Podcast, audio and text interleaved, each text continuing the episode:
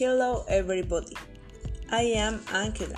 I am a student at Max Uhle School. Welcome to this podcast. Today, I am going to tell you about my good and bad action like a citizen.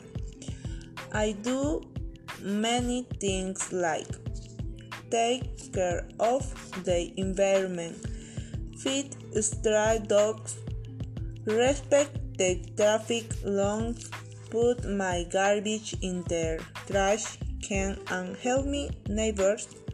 Also, there are many actions that we should not do, like don't destroy their monuments, don't destroy public goods, don't cut the line, and don't produce a lot of garbage.